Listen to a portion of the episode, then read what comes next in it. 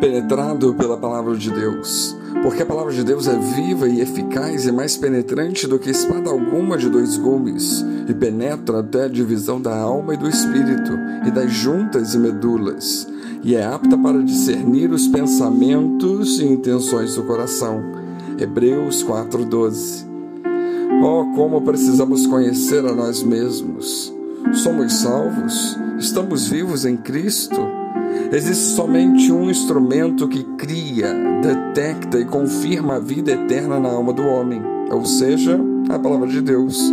Portanto, o que Hebreus 4,12 afirma a respeito da palavra é importantíssimo. Essa expressão palavra de Deus pode significar uma palavra falada por Deus sem um porta-voz humano.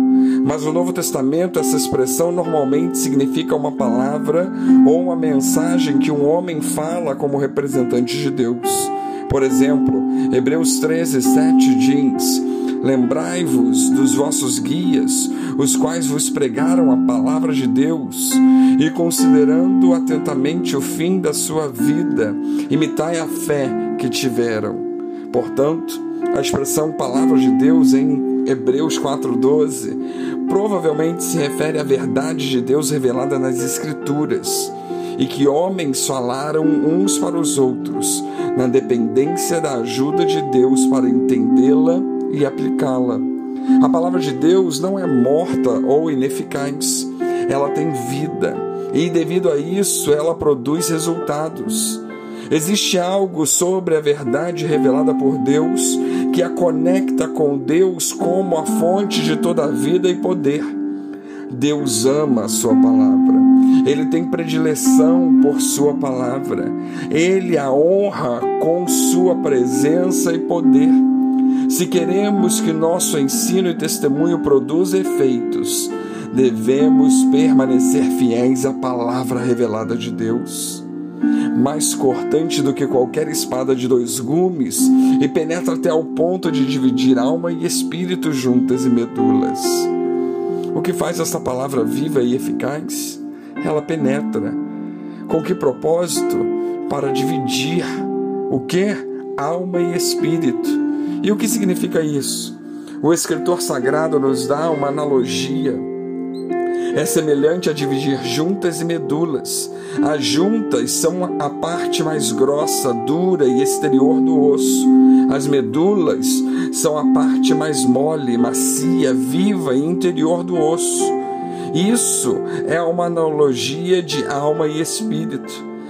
A palavra de Deus é como uma espada bastante afiada, capaz de cortar diretamente da parte exterior dura e grossa do osso até a sua parte interior macia e viva. Algumas espadas menos afiadas podem atingir um osso, resvalar e não penetrar. Outras espadas penetram somente até o meio das juntas grossas e duras de um osso. Mas uma espada pontuda, bem afiada, de dois gumes, afiados em cada lado da ponta, penetrará junto até alcançar a medula. Alma e espírito são como juntas e medulas de ossos. A alma é aquela dimensão invisível da vida que somos por natureza, e espírito é aquilo que somos pelo novo nascimento sobrenatural. Jesus disse: O que é nascido da carne é carne, e o que é nascido do espírito é espírito. João 3,6 sem o poder vivificador, criador, regenerador do Espírito Santo de Deus em nós. Somos apenas pessoas naturais, homens naturais, e não pessoas espirituais, homens espirituais. 1 Coríntios 2, 14 e 15, Paulo diz sobre isso.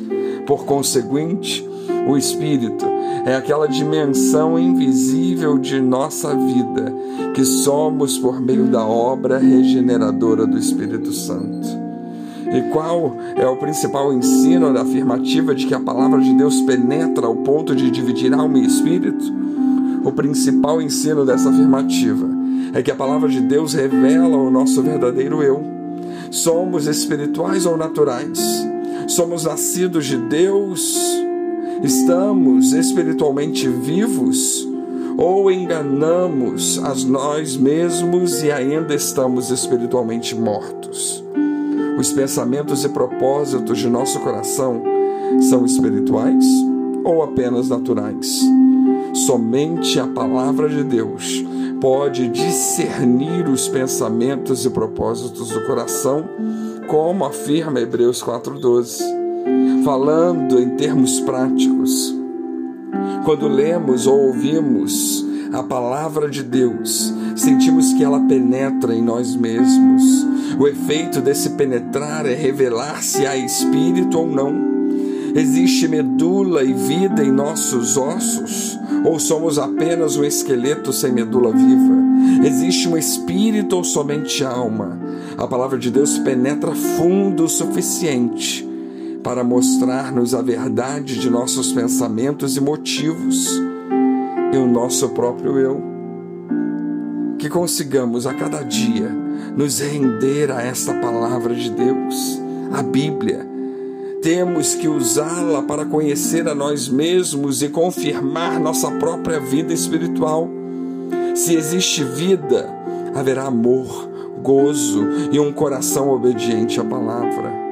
Portanto, dediquemo-nos a esta palavra, de modo que nossas palavras se tornem a palavra de Deus para outros e revelem a condição espiritual em que eles estão. Então, sobre a ferida causada pela palavra, que seja derramada o bálsamo da própria palavra. Que Deus nos abençoe.